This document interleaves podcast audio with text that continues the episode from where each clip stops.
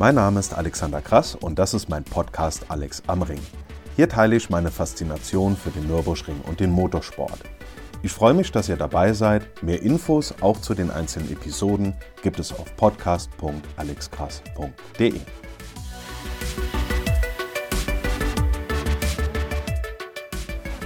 So, nachdem ich diese Woche vom Beifahrersitz aus angekäst wurde, dass ich ja mal wieder was für auf die Ohren hochladen könnte, weil alle Podcasts durchgehört sind, machen wir heute mal eine kleine, ich nenne es mal, Rennstrecken-Europareise. Unter anderem, weil ich zu zwei bzw. drei aktuellen Themen eine ganze Reihe an Nachrichten mit Fragen bekommen habe, wie ich das so jeweils einschätze. Aber Stück für Stück und wir fangen an in Berlin und kommen zur AWUS.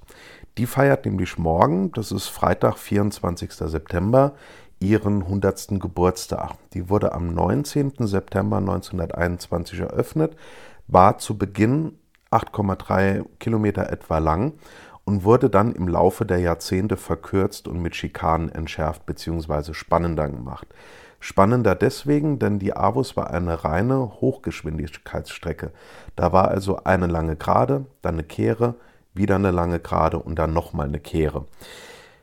Eine dieser, eine dieser Kehren war eine echt riesengroße Steilkurve und Originalsteine aus dieser Steilkurve findet man zum Beispiel im Verkehrsmuseum des im Verkehrszentrum, so, so heißt des Deutschen Museums in München. Und wenn ihr mal dort seid, dann geht da auf jeden Fall mal rein, schaut euch das an. Da stehen auch viele Rennwagen und Motorräder aus lange vergangenen Zeiten und unter anderem ein Auto Union Typ C. Das ist ja so, zumindest aus der Vorkriegszeit, so mein Lieblingsrennwagen. Das ist einfach designtechnisch und auch von der Leistung her ist das einfach eine Ikone.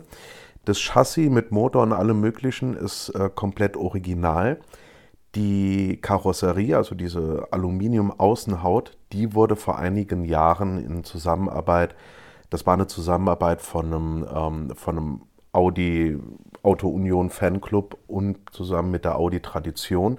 Die haben das dann nach Originalplänen, haben die diese Karosserie nachgebaut und da drauf gesetzt. Rentiert sich auf jeden Fall, sich das anzuschauen. Zurück zur Avus. Ähm, wie gesagt, wurde mit der Zeit verkürzt, beziehungsweise auch spannender gemacht, weil es am Anfang eine reine Hochgeschwindigkeitsstrecke war.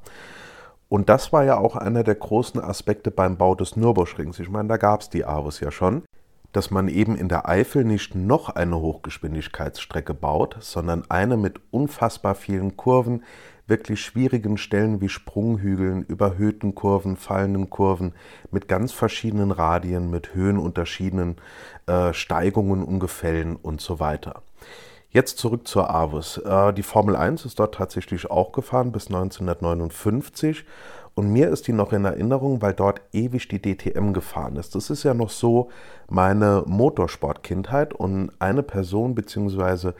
die Stimme dieser Person, die hängt da mit dieser Motorsportkindheit noch ganz eng zusammen. Da komme ich aber später nochmal drauf zurück. Die Rennen gingen dann bis 1998. Im Jahr drauf war sowas wie eine Abschiedsfeier. Und seitdem ist der, ich glaube, ein Jahr später dann eröffnete Eurospeedway Lausitz ist tatsächlich als, Ersatz für die Avus gedacht. Ein Fun Fact habe ich heute gelesen, äh, war mir auch nicht bekannt. An einer Anschlussstelle von dieser Strecke heute wurden Szenen für James Bond äh, Octopussy gedreht. Das wusste ich auch nicht. Ist eine interessante Info. Das nächste Mal, wenn ich den Film schaue, ich bin ja ein riesen James Bond-Film und freue mich schon drauf, dass im Oktober dann jetzt der nächste James Bond, der letzte leider mit Daniel Craig, ähm, rauskommt, da werde ich auf jeden Fall, wenn ich Octopussy nochmal sehe, drauf achten. Und naja, wie soll ich sagen? Auch wenn es ein bisschen schräg ist, einer Rennstrecke, die es nicht mehr gibt, zum Geburtstag zu gratulieren, sage ich mal, wünsche ich doch von Herzen alles Gute und wenig Staus und immer eine geschlossene Asphaltdecke ohne Risse oder Schlaglöcher. Und von Berlin geht es jetzt weiter nach Belgien, genauer gesagt nach Spa-Francorchamps. Und da bin ich gefragt worden, was ich zu den ganzen Unfällen im Bereich der Kurven 2 und 3, also Eau und Radion und von den in der Folge entstandenen Umbauüberlegungen halte. Und dann kam noch eine Frage zum, wie soll ich sagen, faktisch nicht vorhandenen Grand Prix von Belgien, weil ja, das Thema Autorennen und Wetter kennen wir hier am Nürburgring ja nur zur Genüge. Aber erstmal ein kurzer Blick auf die Streckengeschichte, denn genauso wie die Avus stammt die, äh, stammt die Strecke in Spa aus dem Jahr 1921. Da wurde die eröffnet, war ursprünglich auch viel länger als heute, nämlich über 15 Kilometer lang und führte größtenteils über öffentliche Straßen wurde dann in den letzten 100 Jahren immer wieder um, umgebaut und verkürzt und ist heute eine permanente Rennstrecke mit exakt sieben Kilometern und vier Metern Länge, was ja für eine Grand Prix-Rennstrecke bei der Formel 1 heutzutage schon sehr lang ist.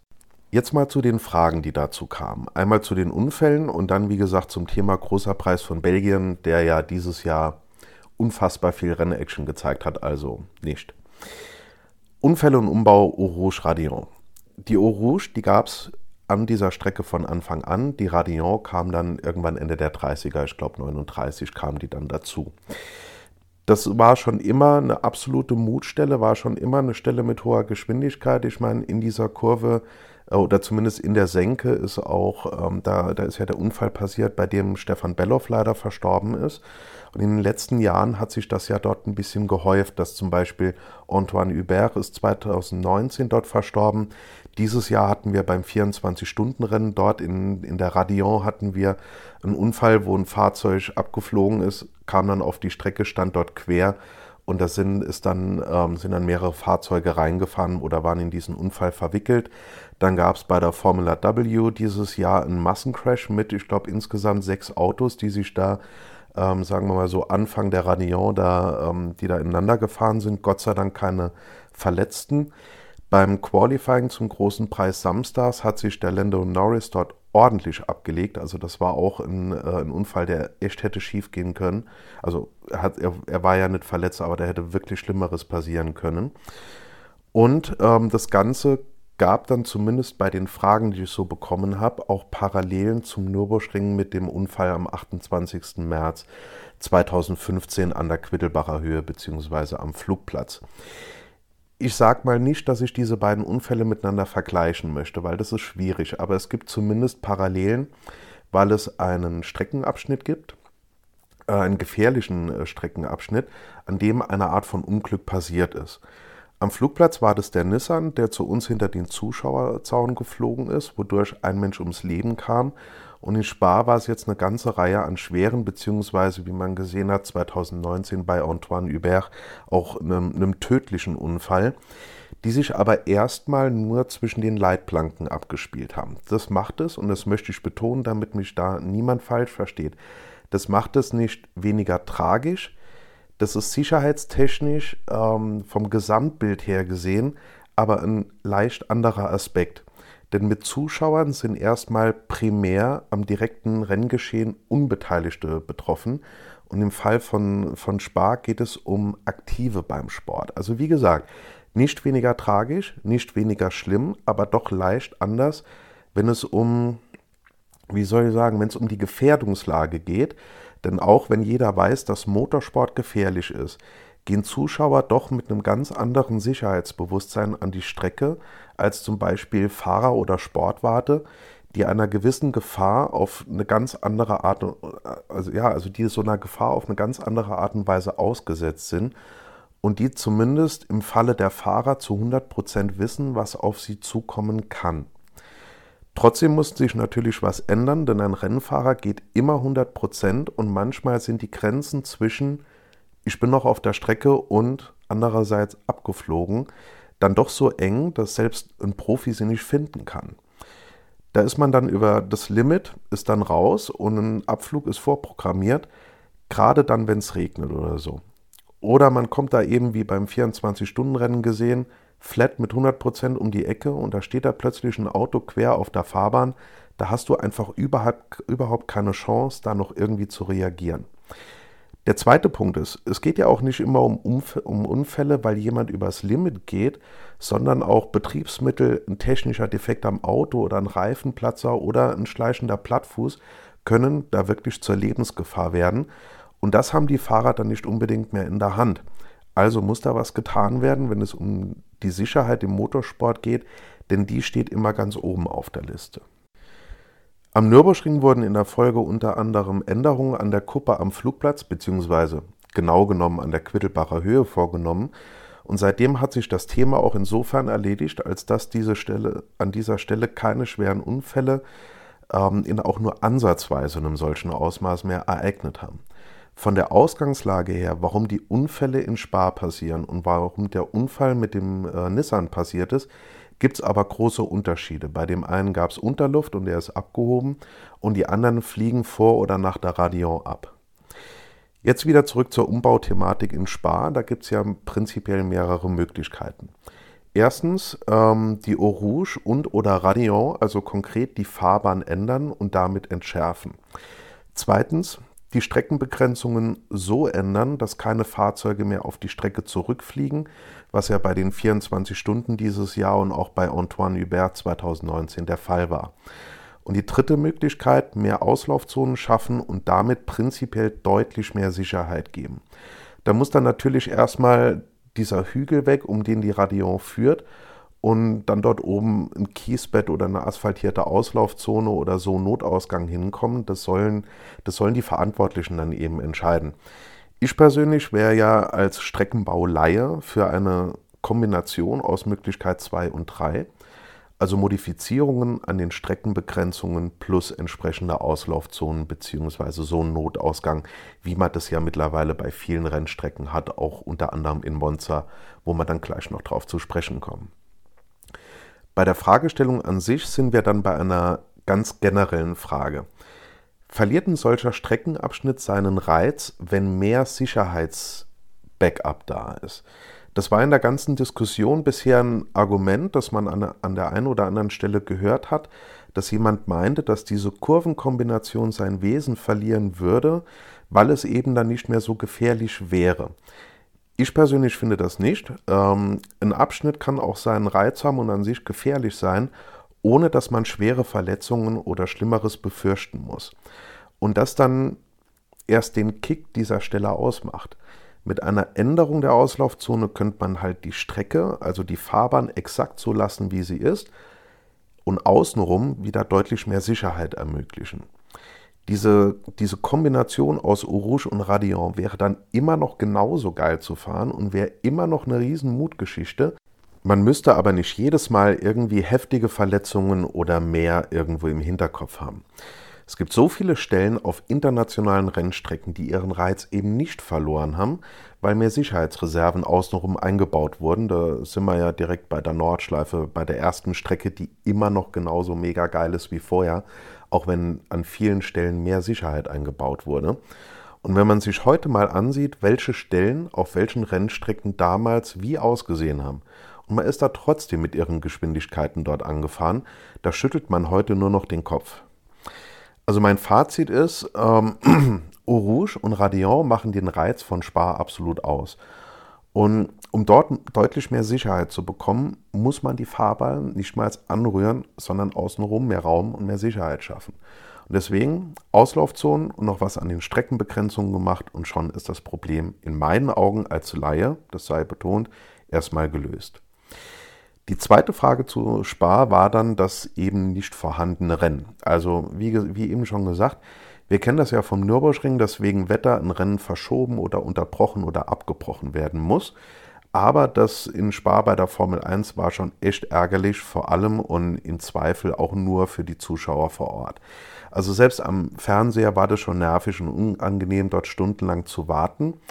Jetzt kann ich von außen, als jemand, der nicht vor Ort war und nicht alle Wetterinformationen hatte, nicht beurteilen, ob da was in die Länge gezogen wurde, was weiß ich, wegen Sponsorengeldern oder wie auch immer. Der, der Vorwurf kam ja auf und was weiß ich, was da alles diskutiert wurde oder ob es schon relativ früh klar war, wo die Reise hingeht.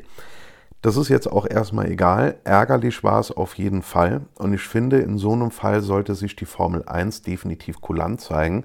Und zum Beispiel die, die, denjenigen, kriege ich das Wort echt nicht gesagt, denjenigen, so einfaches Wort, die da stundenlang im Matsch gesessen haben, irgendwie, sagen wir mal, einen brauchbaren Rabatt auf das Ticket dann für nächstes Jahr geben. Ganz einfach, weil sonst, ich kann mir gut vorstellen, viele von denen, die dieses Jahr da stundenlang im SIF gehockt haben, dass sie nächstes Jahr, egal wie das Wetter ausschaut, sich denken, nee, Freunde, da, da machen wir nicht nochmal mit. Das ist dahingehend aber auch nicht unbedingt vergleichbar mit dem Ring, denn wenn da ein 24-Stunden-Rennen unterbrochen werden muss, weil man, wie das zum Beispiel dann äh, dieses Jahr der Fall war, schlichtweg nichts mehr sieht, dann ist das was, was jeder nachvollziehen kann. Und das gehört bei den 24 Stunden hier am Nürburgring halt irgendwie auch zu den Möglichkeiten, die passieren können und die man auf jeden Fall mit einberechnen muss.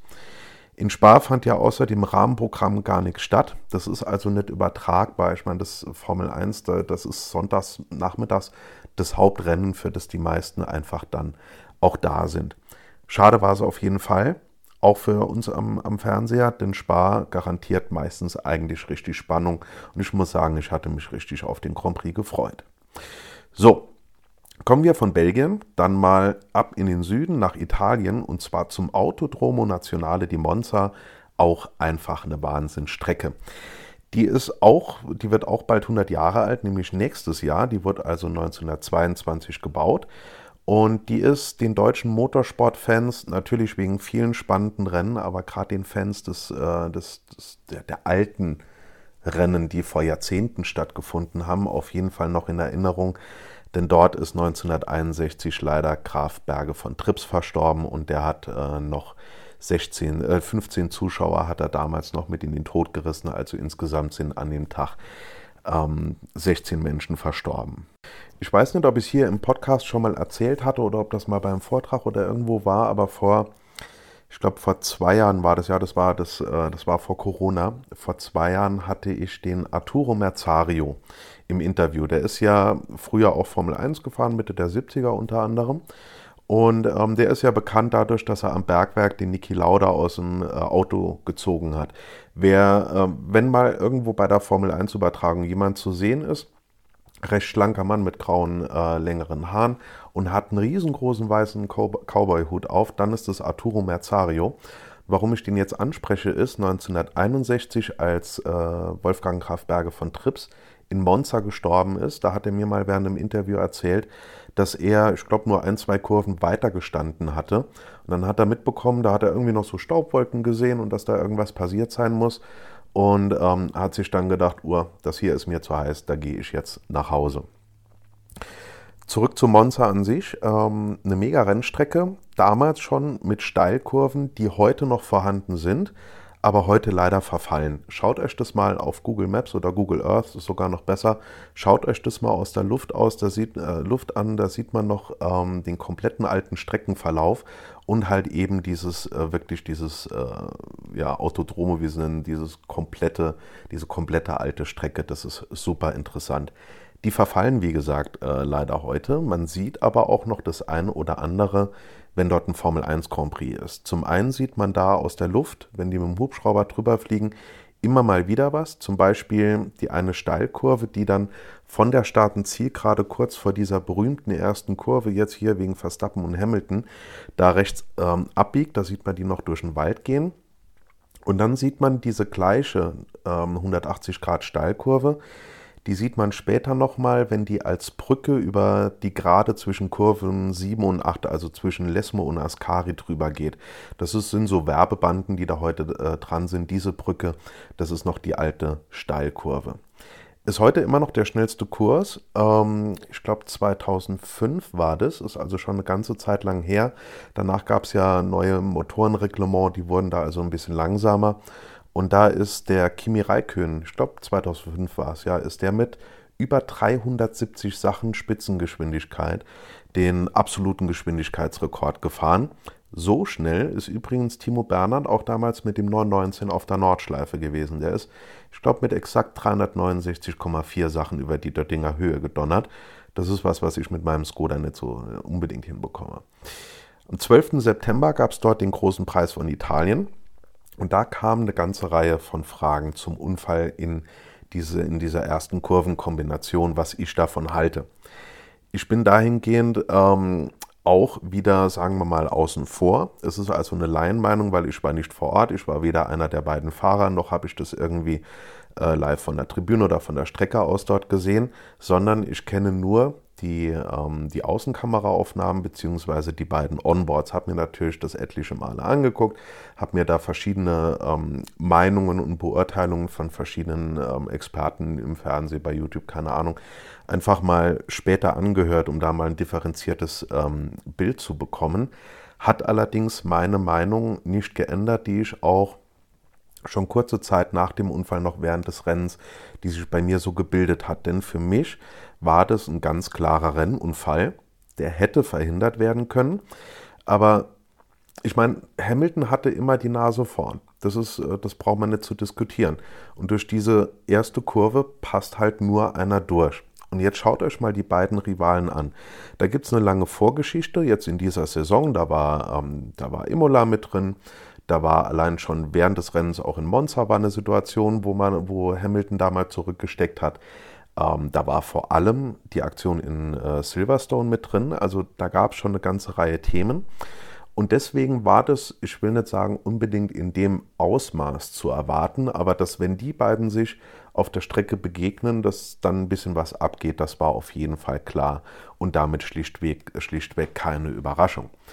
Und dass die gerade so aufeinandertreffen, das war ja ein Riesenzufall, weil Red Bull hatte den Boxenstopp ja vorher so richtig vergeigt. Und Mercedes war bei Hamiltons äh, Boxenstopp zwar besser, aber sagen wir mal jetzt auch nicht weltmeisterlich unterwegs. Aber wie gesagt, für mich war das ein Rennunfall, müsste, müsste man jetzt jemanden benennen, der die Kollision durch seine Fahrweise verursacht hat, würde ich dann doch eher auf den Verstappen tippen, das ist für mich relativ klar. Ich würde das allerdings nicht sanktioniert haben, ganz ehrlich. Das, denn das ähm, Hamilton hatte in dieser Kurve, der hatte die Nase vorn, der hatte da keine so großartigen anderen Möglichkeiten. Klar, der hat die Tür zugemacht, aber der war auch als erster da drin. Und dass der Verstappen da dann einfach reinhält, das ist, das war auch schon, das ist schon seit Jahren klar. Da, ich meine, das haben wir schon öfters erlebt, dass er da mit Vollspann in eine Situation rein ist, wo man sich dachte, so hätte man auch cleverer lösen können. Aber wie gesagt, ich hätte das nicht sanktioniert, für mich einfach ein Rennunfall. Zu den Folgen. Natürlich hätte das ohne Halo anders ausgehen können. Da gab es ja so dieses, Halo hat Hamilton ähm, das Leben gerettet. Das mag sein, der Unfall hätte, ähm, hätte schlimmer ausgehen können, aber Erstens ist der, der Verstappen ja nicht mit der Absicht da rein, seinen Red Bull auf den Benz vom Hamilton zu setzen oder so, sondern einfach nur um vorne zu bleiben. Zum anderen hätte ohne die ganzen modernen Sicherheitseinrichtungen auch die Aktion vom Hamilton in Silverstone ganz anders ausgehen können. Und Romain Grosjean hätte letztes Jahr ohne Halo sicherlich auch nicht überlebt. Also dieses ganze Gespräch danach, oh mein Gott, der hätte dabei sterben können, das war so gefährlich, was der Verstappen gemacht hat der hat das ja nicht mit Absicht gemacht. Der, ist ja, der hat ja nicht da reingehalten, weil er sich gedacht hat, jetzt fahre ich dir mal auf die Kache, mal gucken, ob Halo hält. Also das, diese Diskussion halte ich persönlich für, das kann man sich schenken. Also wie gesagt, war ein Rennunfall, hohe Sicherheitsstandards in der Formel 1, ist gut ausgegangen und fertig. Das Rennen an sich war dann aber auch im zweiten Teil ohne Hamilton und Verstappen richtig gut. Vor allem hat es mich für Danny Ricciardo gefreut, denn nach diesem Weggang von Renault gab es ja viele Stimmen, die gesagt haben, ich meine, ich glaube, der war ein Jahr dort und hat dann direkt schon entschieden, ich gehe dann zu McLaren. Und da hätten, haben ja viele gedacht, uh, nach zwei Jahren dann zu McLaren, das wird nichts bringen. Und jetzt ist er dort. Und das hat erstmal keiner erwartet, dass der gewinnt. Und dann noch ein Doppelsieg. Also da gab es ja für die Jungs da richtig was zu feiern. Und was keiner gedacht hätte, und das muss ich selber auch zugeben, die Formel 1 ist halt mal wieder so richtig spannend geworden. Also jetzt bis auf den großen Preis von Belgien, der war ja faktisch nicht vorhanden, obwohl der Band Mailänder da äh, sehr souverän vorne weggefahren ist. Und nach der Reise von Deutschland über Belgien nach Italien kommen wir dann endlich dorthin, wo wir alle gerne hinfahren, an unseren wunderschönen geliebten Nürburgring. Dort war vor zwei Wochen das Sechs-Stunden-Rennen der Langstrecke und es war zum ersten Mal wieder Startaufstellung, zu dem Zeitpunkt für 500 Besucher.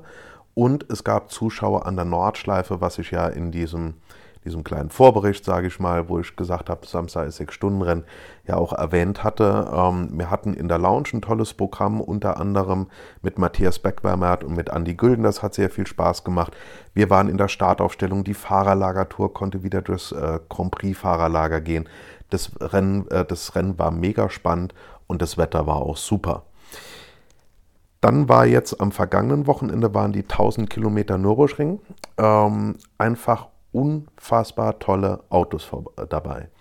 Und dieses Starterfeld wäre noch größer gewesen, wäre nicht Corona. Das war ja jetzt das erste Mal, dass diese Veranstaltung wieder stattgefunden hat. Das heißt, viele Teams haben gesagt, würde uns Corona nicht einen Strich durch die Rechnung machen, da reden wir auch von vielen englischen Teams, für die es ja auch äh, schwierig ist, hier rüberzukommen und so weiter, dann wären die definitiv da und die sind dann im nächsten Jahr definitiv dabei. Und das gibt doch einen wunderbaren Ausblick auf nächstes Jahr.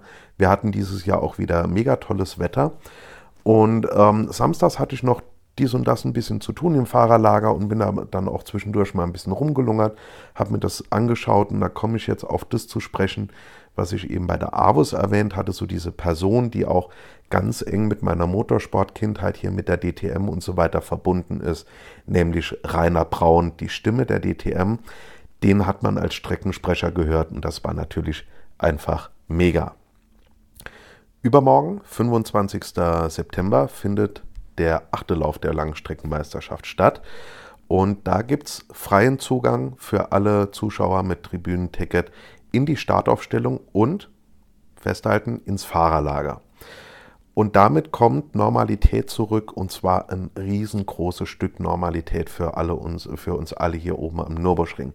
Das müssen wir erstmal wieder so richtig wertschätzen, dass das nach fast zwei Jahren so wieder möglich ist. Und das Wetter soll einfach super werden. Nehmt es auf jeden Fall noch mit. Wer weiß, wie das Wetter danach wird. Also kommt am Samstag auf jeden Fall vorbei. In die Shownotes verlinke ich jetzt zum äh, Langstreckenlauf am Wochenende auch die aktuelle Ausgabe von PS On Air mit Patrick Simon und Olli Martini. Da werfen die zwei Jungs einen Blick auf die Starterliste, denn unter anderem ist auch der Aston Martin GT3 wieder mit am Start. Und das letzte Thema für heute ist ein ähm, Thema, was mir und sehr, sehr vielen Menschen und aus, äh, in der Eifel und auch am Nürburgring sehr am Herzen liegt. Das ist nämlich immer noch das Thema Hochwasser an der A. Heute ist es zehn Wochen her und in dieser Zeit hat sich schon echt viel getan. Trotzdem dürfen wir das nicht vergessen. Das muss immer wieder in Erinnerung gerufen werden, denn der Wiederaufbau wird noch Jahre gehen und tausende Menschen brauchen immer noch unsere Hilfe, unsere Unterstützung und auch immer noch viele Spenden. Und wie auch viele andere, die echt viele Einzelstücke und tolle Raritäten dafür äh, hergegeben haben, hatte ich mir auch was überlegt und hatte ja schon diese große Karte aus meinem Buch von 90 Jahren auf Leinwand handgemalt und versteigert. Und ich sage nur noch mal vielen, vielen Dank an den Spender. Da kamen großartige 500 Euro zusammen. Das ging dann direkt auf das Spendenkonto von der Sarah Kohlschen und der Jacqueline Johann, beide bekannt von der VLN die alle Spenden dann direkt vor Ort einsetzen, die sich sowieso seit Wochen und Monaten mit all ihrer Kraft dort wirklich einsetzen. Da auf, auch an dieser Stelle nochmal Hut ab. Ich habe da noch was an der Pipeline. Ähm, das werde ich demnächst zu gegebener Zeit dann publik machen, damit wir da noch ein paar Euro dafür zusammenbekommen und damit die Hilfsbereitschaft auch lange erhalten bleibt.